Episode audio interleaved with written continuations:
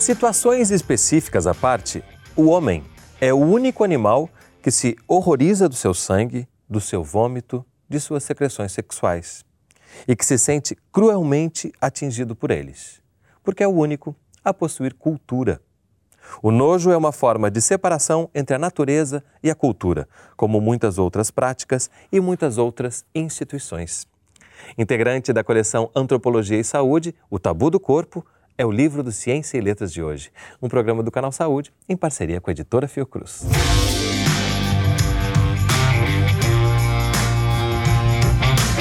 Conversam comigo no estúdio do Canal Saúde o autor do livro, José Carlos Rodrigues, professor e doutor em antropologia, e Marcelo Silva Ramos, antropólogo. Bom, em primeiro lugar, foi um prazer ler esse livro. É um livro e é um livro que a gente lê e fica pensando muito sobre ele, sobre a gente, né, quanto homens dentro de uma cultura. E eu queria começar falando sobre 30 anos depois a permanência dele como um clássico e como um livro importante, né? A que, que você acha que se deve isso? Três décadas depois, ainda ser um livro extremamente referente para as pessoas que lidam com a questão. Bom, eu acho que o, o fator primeiro é que corpo é um, algo que interessa a todos nós, né? E seja do ponto de vista existencial, seja do ponto de vista acadêmico. Né? Então, é, essa junção, eu acho que fez do livro, que foi assim um dos primeiros, ou talvez o primeiro a ser feito, uma referência. Né?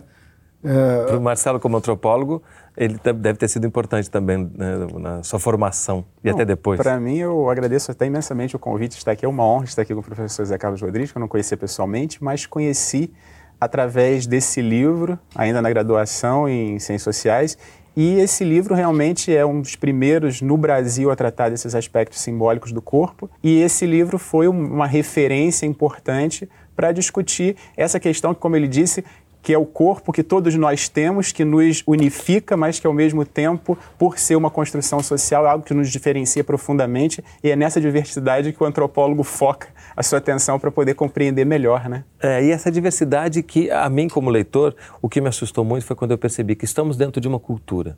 Portanto, uh, essa cultura, de alguma forma, acaba ditando o que a gente pode fazer. Até quando a gente é transgressor, a gente está, de alguma forma, seguindo essa cultura. Isso é meio assustador, né? Onde fica o espontâneo, né? Eu fiquei com essa questão, onde fica o, o, o original?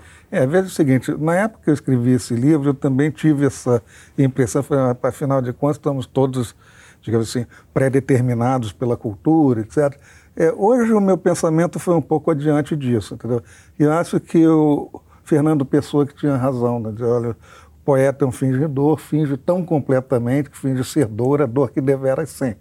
Né? Então, assim, o fato de um homem representar papéis não significa necessariamente que ele não esteja sendo autêntico e genuíno. Uhum. Porque, digamos, o homem autenticamente é, é, autenticamente humano representa papéis. Entendeu? Então, a, a coisa se, se, torna de uma maneira mais complexa. Né? Agora, é, é, importante ver também que, pelo fato de que os, de os homens, digamos assim, estarem meio é, comandados por convenções, isso não significa absolutamente que eles sejam escravos dessas convenções, porque as convenções podem ser mudadas. Uhum. É então, viva, né? A cultura é fato, é viva. Né? Exatamente. Né? O fato de ser um ser da cultura e de o livro ter passado essa impressão de, de, de que está tudo pré-determinado e tudo enquadrado, não significa que as convenções podem ser mudadas historicamente dentro de uma mesma sociedade, podem ser mudadas biograficamente, os homens podem abandonar uhum. convenções, podem voluntariamente transgredir, etc. Então, digamos assim, é, você tem aí uma porta de liberdade uhum. e não de, de, determinismo. Mas junto tem um controle muito rígido, né? Claro, sem e um, dúvida. E um controle que, pelo que me pareceu lendo o livro, passa sempre muito próximo do, da ameaça que o prazer traz para uma organização. Né? A gente pode falar isso, que é necessário controlar o prazer, porque o prazer é uma coisa o bom prazer, né, ele dá uma liberdade tão grande que as sociedades ficam se sentem ameaçadas? Bom, é, é difícil, digamos, dar uma resposta taxativa para uma questão tão complexa.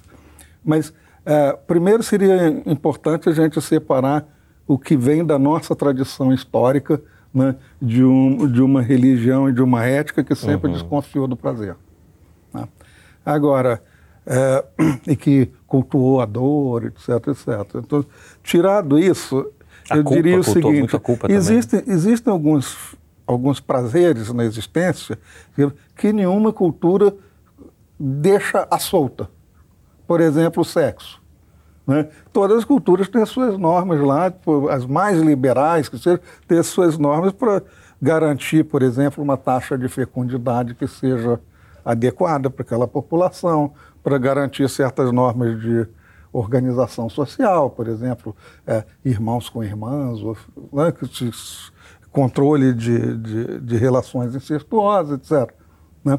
Enfim, é, tirada a questão é, da nossa tradição histórica, que de, muita, de forma muito intensa cultuou a dor e desconfiou do prazer, né? muito mais associada à seriedade do que ao riso. Uhum. Né? A gente tem, digamos, nas culturas em geral, uma certa tensão em relação ao prazer, né? é, mas aí numa gama de variação tão grande que a gente isso não pode ser absolutamente taxativo. Uhum. Mas há uma necessidade de ordem, né? A, ah, o, o, o, ser humano e, e a gente e, a percebi também o livro que isso é uma coisa que uh, me achei bastante interessante que o homem quando cumpre uma ordem ou quando cumpre uma norma ou cumpre, quando cumpre uma regra tem uma satisfação por isso, né? Por estar sendo hum. agindo de acordo com essa com essa regra, né? Isso me parece muito interessante. Eu, né? acho, eu acho que é interessante é, você discutir essa questão, porque um antropólogo francês chamado Marcel Mauss, é, no começo do século passado, ele escreveu um livro, um texto também clássico chamado Técnicas Corporais. E nesse texto ele mostra como que o corpo é produto das técnicas e representações sociais do, do, dos indivíduos em sociedade. Uhum. Um conceito interessante desse antropólogo é o conceito de imitação prestigiosa. Ou seja, você imita atos, geralmente, de pessoas que têm autoridade sobre você ou que você viu serem bem-sucedidas na sociedade. E Aquilo nesse passa sentido, a ser um padrão passa a ser, um seguido, padrão. Né? Isso desde a sua socialização na família, do que você vê na TV, do que você vê no cinema. E então é. essa questão ela está muito relacionada a como você faz uso do seu corpo. É, um, um ponto importante para marcar nessa discussão, no meu entendimento, é que é, o, o corpo é muito menos individual do que nós costumamos pensar e muito menos biológico Exatamente. do que nós costumamos imaginar. É, esse... O aspecto coletivo e o aspecto cultural, né, digamos São assim, extremamente determinantes. Né? É, pelo menos ditam ou condicionam muito disso que a gente pensa que é puramente individual e biológico. É. E essa que foi, eu acho que a grande descoberta do Marcel Mauss. A grande descoberta. E essa imitação, ela vem desde cedo, né? Quando a gente começa a imitar os pais, essas Exatamente. pessoas, né? Como quando criança a gente vai vendo esses modelos, né? Exatamente. E os que a gente não imita e que a cultura quer que imite, a gente é educado, reprimido para imitar, né? É. A educação acaba tendo esse papel de normatizadora, de, de colocar a cultura para frente nos próximos indivíduos que vêm? É, a, é, a educação, assim, a melhor definição que eu conheço de educação é que educação é um processo de reprodução social, né? de fazer com que a sociedade continue existindo apesar do desaparecimento das gerações. Uhum. Né? Então, o que dá uma continuidade né? na língua, na, na sensibilidade corporal, nos prazeres e desprazeres que as pessoas daquele grupo né, com, com os quais as, as, pessoas daquele grupo se identificam. Né? Então, é, claro que a educação corporal é absolutamente fundamental, porque, digamos assim, é, é, é, na, na fala de uma língua, digamos, especificamente de gestos, de posições, é, de, de, sensibilidades, né, é que está, tanto quanto na fala de uma língua no sentido eh, tradicional da palavra, é que está a continuidade do grupo. Uhum. E o tabu, né? Tabu do corpo. Como é que o tabu surge né, nesse universo de, bastante determinado pela cultura, pelo coletivo? Como é que surge o tabu? É, a definição eu, de tabu que eu dou nesse, nesse texto, o que eu procuro seguir, porque não é uma definição minha, é que o, o tabu é um tipo de proibição é, na, na qual a punição está contida na transgressão. O simples ato de, de, de transgredir já é a punição. Então, é, quando a gente pensa nas coisas associadas ao nojo, por exemplo, uhum. né, o simples contato com aquilo que é proibido é, já é uma sensação, digamos, tão desagradável que a punição está dada ali. Entendi. Então, é, aplicando, porque a terceira parte desse, desse livro é exatamente um estudo de por que, que nós é, costumamos detestar os produtos do corpo humano, ter nojo né, dos produtos do corpo humano e, digamos assim, ver na, numa manifestação corporal, o contato com manifestações corporais, uma punição. Né? É aí que, que entra o conceito de tabu. E é sobre Desse. isso que a gente vai falar mais no próximo bloco, vai entender por que, que a gente sente esse nojo, né? E onde é que fica o tabu do corpo. Não sai daí, a gente volta já.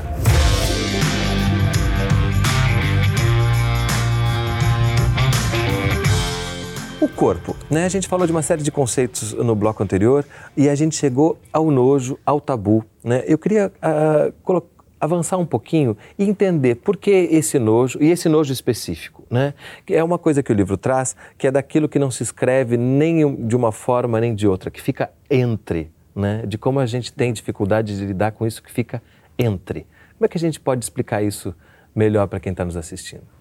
Bom, é a ideia básica é que é, a cultura é um sistema cognitivo né, que estabelece digamos, categorias de pensamento né, e procura mapear o mundo com essas categorias. Acontece que existem algumas coisas do mundo que são meio que rebeldes a essas categorias e não se encaixam nelas.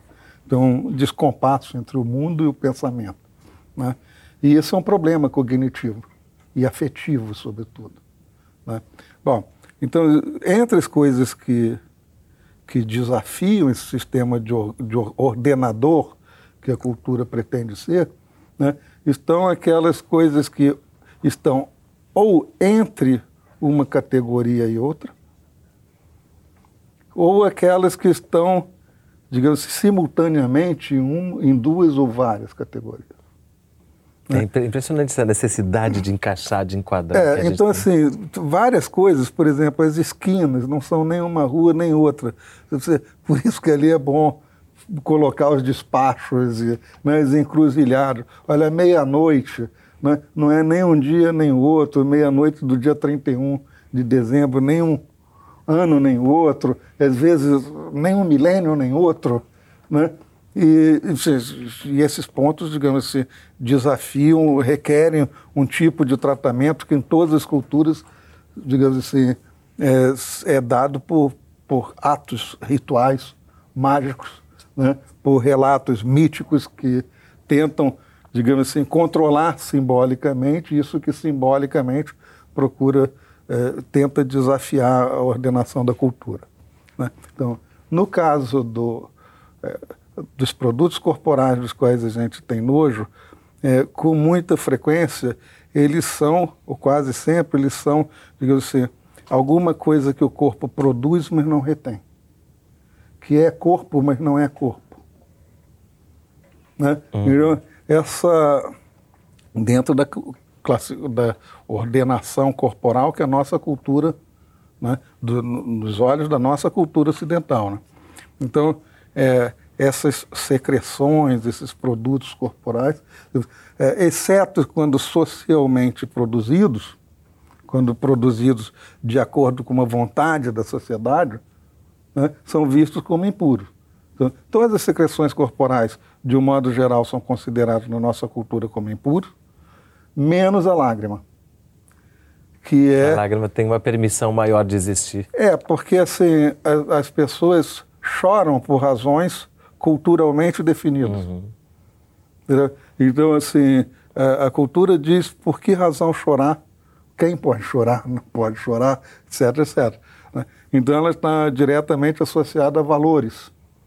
Né? E, e, isso faz também com que surjam pessoas que têm uh, algumas permissões né, de lidar é. com algumas secreções. A gente, de alguma forma, a, a relação com essas questões que são uh, difíceis de lidar também é compartimentada, categorizada. É, exatamente. Né? O, que acaba, o, que acaba criando também grupos de pessoas que são é, estigmatizados, consider, é, poluidores, né, que é. lidam com essas coisas que estão em lugares não classificados, que é essa, essa discussão que ele colocou, ele fica muito claro, por exemplo, no meu campo de estudo mais próximo, que é o campo da antropologia do gênero, que a gente estuda o, o, os papéis masculinos e femininos na sociedade, a gente tem claramente essa noção de classificação bipolar, masculino e feminino, e o que está no meio é o tabu, é aquilo que pode ser um pouco masculino e um pouco feminino, mas que não está nem num polo nem no outro. E por, e por isso, isso... É, é, acaba sendo alvo de tanto preconceito ou às vezes é os dois ao mesmo tempo. Às vezes é os dois ao é, mesmo tempo. Isso incomoda as pessoas, né? Elas não sabem como, como isso, lidar, né? Isso produz um, um certo mal-estar cognitivo, que é também um mal-estar afetivo. Uhum. É, e provoca as coisas não, né? se, é. não se separam nesse plano entre afeto e, entre razão e sensibilidade. É impressionante isso tudo, né?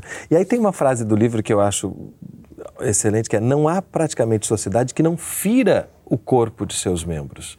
Né? Você estava falando nos rituais, por exemplo, os rituais de passagem, né? Para a gente determinar que aquele menino não é mais uma criança, agora ele é um adulto. É, tem um ritual de passagem. Uh, e, e, muitas vezes esse ritual passa por uma agressão ao próprio corpo. Né? Uhum. Como é que a gente pode entender o porquê disso, por que o corpo acaba sendo muitas vezes um depositário de, de crueldade, é. crueldades não dá para dizer, nenhum, né? Nenhuma sociedade considera que um, que, um cor, que um ser é humano pelo simples fato de nascer. Né? Ele precisa passar pelos ritos de iniciação. É, e entre esses ritos de iniciação, essa, as pessoas precisam, de acordo com cada cultura, né, adquirir um corpo que naquela cultura é visto como humano. Porque isso varia muito, é, né? Então, é claro. Né, então, numas o corpo tem que ser circuncisado, no outro ele tem que ser tatuado, no outro ele tem que, o pé tem que ser colocado em forma, né? no outro são é, varetas que se põem no, na, no nariz ou, uhum. ou, ou, coisas na orelha, enfim, né? É, o brinquinhos no, nas orelhas, enfim, é, você tem um, um espectro infindável infinito de práticas, mas simplesmente não existe cultura em que o corpo seja tido por humano pelo simples fato de sair da barriga de uma mulher. Ele precisa é. tornar-se culturalmente humano. Exatamente. E, mas aí você citou uma série de outras uh, intervenções, digamos, né, que fazem com que esse corpo se transforme culturalmente humano, que muitas vezes, aos olhos uma das outras culturas, há um estranhamento, muitas vezes há uma rejeição, muitas vezes há um julgamento. Né? Esse uh, diálogo entre culturas é muito difícil de ter, né? Geralmente há uma imposição, há uma né? Por... E às vezes dentro de uma própria cultura. É interessante notar, por exemplo, você estava falando toda a sociedade marca e fere os seus corpos. É, a gente, ao observar o que é distante ou considerado exótico, a gente tende a, a classificar certas práticas como é, masoquistas, é. sádicas, etc., a gente tende a ver distante, a julgar a partir das nossas próprias referências. Sendo que quando você verifica que a sua sociedade, também hoje, por exemplo, ele citou vários exemplos de marcas, e na nossa sociedade hoje é o corpo nu ele está totalmente vestido de várias marcas também. E a gente pode ver aí, por exemplo, as marcas que as cirurgias estéticas hoje em dia fazem nos corpos, as marcas que os próprios indivíduos, ao modelarem o seu corpo, a produzirem uma aparência considerada bela através de musculações, ginásticas, regimes, etc., e tudo isso que está em voga hoje, você está. A, a cultura está produzindo marcas nesses corpos também. E, às vezes, com tanto sacrifício, com tanto investimento, quanto aqueles que produzem, de certa forma, um estranhamento para a gente. Por exemplo, uhum. uma cirurgia de lipoaspiração, uma cirurgia plástica. Eu também estava vendo na TV um programa que faz cirurgia plástica nas pessoas e pessoas que fizeram cirurgias de, de para obesidade mórbida ou então obesidade, simples, e fazendo aquela abdominoplastia é uma coisa chocante a forma como é feita. A, a lipoaspiração também é uma agressão ao corpo. E a gente é. vê como algo hoje, na nossa cultura, totalmente na, hoje em dia, né? Totalmente uhum. natural e totalmente aceito e, muito pelo, e até muito estimulado. Ou seja, você pode porque as técnicas estão aí e deve, porque deve você isso. vai fazer parte de um seleto grupo, né? Exatamente. Que, que corresponde a um padrão estabelecido e isso é julgado como é, importante, né? É, é claro que a gente tem que ver que isso tudo tem, assim, tem história, né? Claro. Por exemplo, é, tatuagem, algum tempo atrás, era quase que um indicador de desvio, de social, desvio. né? É, hoje é quase que indicador de conformismo. Exatamente. Né? As normas, a moda, etc. Então, a gente não pode nunca absolutizar nesse... É, que é o que você falou no início do programa, né? Isso é vivo, né? Isso vai mudando é, ao longo do tempo, as culturas vão se transformando também, né? Que livro vocês trouxeram para a gente como indicação de leitura? Vou deixar o Zé Carlos indicar primeiro. Bom, eu trouxe já um livro sofrido, com história, né? é um livro realmente massacrado pelas minhas mãos e pelo meu intelecto, né? que é Tristes Trópicos do Claude Lévi-Strauss, é, que é um livro magnífico e o livro é um livro que agradará certamente a gregos e troianos, baianos e pernambucanos, entendeu? Porque o livro autobiografia, é aventura, filosofia, ciência, é arte, assim, é um relato de viagem. É realmente um livro que prende o leitor assim, da primeira à última página. Eu tentei marcar aqui um trecho para dizer, cada papelzinho desse. É um trecho então, especial, né? Portanto, é, acabo que... não tendo nenhum trecho para ler. E é interessante isso, né? Que esses gêneros, né? Que quando a gente lê um livro como O Tabu do Corpo também, né? A gente, ah, é um livro científico, é literatura, porque tem esses interesses todos que vão se é, cruzando, né? é, né? Eu acho que isso é muito... Uh, o Ciência sempre tenta marcar isso, de como hoje em dia essas coisas já né, estão uhum. mais próximas. Bom, eu trouxe dois livros aqui. Um deles é esse livro No e Vestido, onde eu sou um dos autores, é organizado pela Miriam Goldenberg. E esse livro, ele é um livro que eu trouxe justamente por ter sido a, é, fruto da minha aproximação também com esse livro do professor José Carlos Rodrigues. É uma das referências do livro, onde a gente discute, diferentes antropólogos, é, tendo como enfoque a questão do corpo, discutem diferentes aspectos disso que a gente chama de cultura do corpo carioca. Então, desde as praias, as academias de ginástica, essa exigência de um corpo em forma, como a gente diz, ou seja, esse corpo que mesmo nu está vestido com as marcas dessa sociedade, como a gente discutiu aqui. Então, acho que é uma leitura interessante, é uma coletânea com todos esses aspectos. E o outro livro eu trouxe também por achar que é um livro um dos melhores livros que eu já li em antropologia recente, é um livro publicado há 10 anos no, no, nos Estados Unidos, mas aqui ele foi publicado recentemente também pela editora da Fiocruz. É o livro Travesti, Don Kulik, é uma etnografia onde esse autor veio da Suécia, morou oito meses numa casa de travestis em Salvador e uma casa onde morava, né, só travestis em Salvador, e é uma etnografia deliciosa, um livro que dá para ser lido como literatura, mas também uma etnografia densa, profunda. Então eu acho que é muito interessante como indicação. E um livro que já teve aqui no Ciência e Letras, né, com o próprio Dom Kulik e a Miriam Goldenberg que vieram e fizeram ah, um programa que ótimo. Então, delicioso. boas indicações. como esse aqui também. Eu queria muito agradecer a presença de vocês, Zé Carlos, Marcelo. Obrigado por estar aqui conosco hoje. Muito obrigado. Obrigado. O programa Ciência e Letras da Fundação Oswaldo Cruz é resultado de uma parceria entre o Canal Saúde e a editora Fiocruz. Se você quiser entrar em contato ou mandar sua crítica ou sugestão de leitura, nosso telefone é 0800 701 8122. E a gente se vê no próximo programa. Até lá!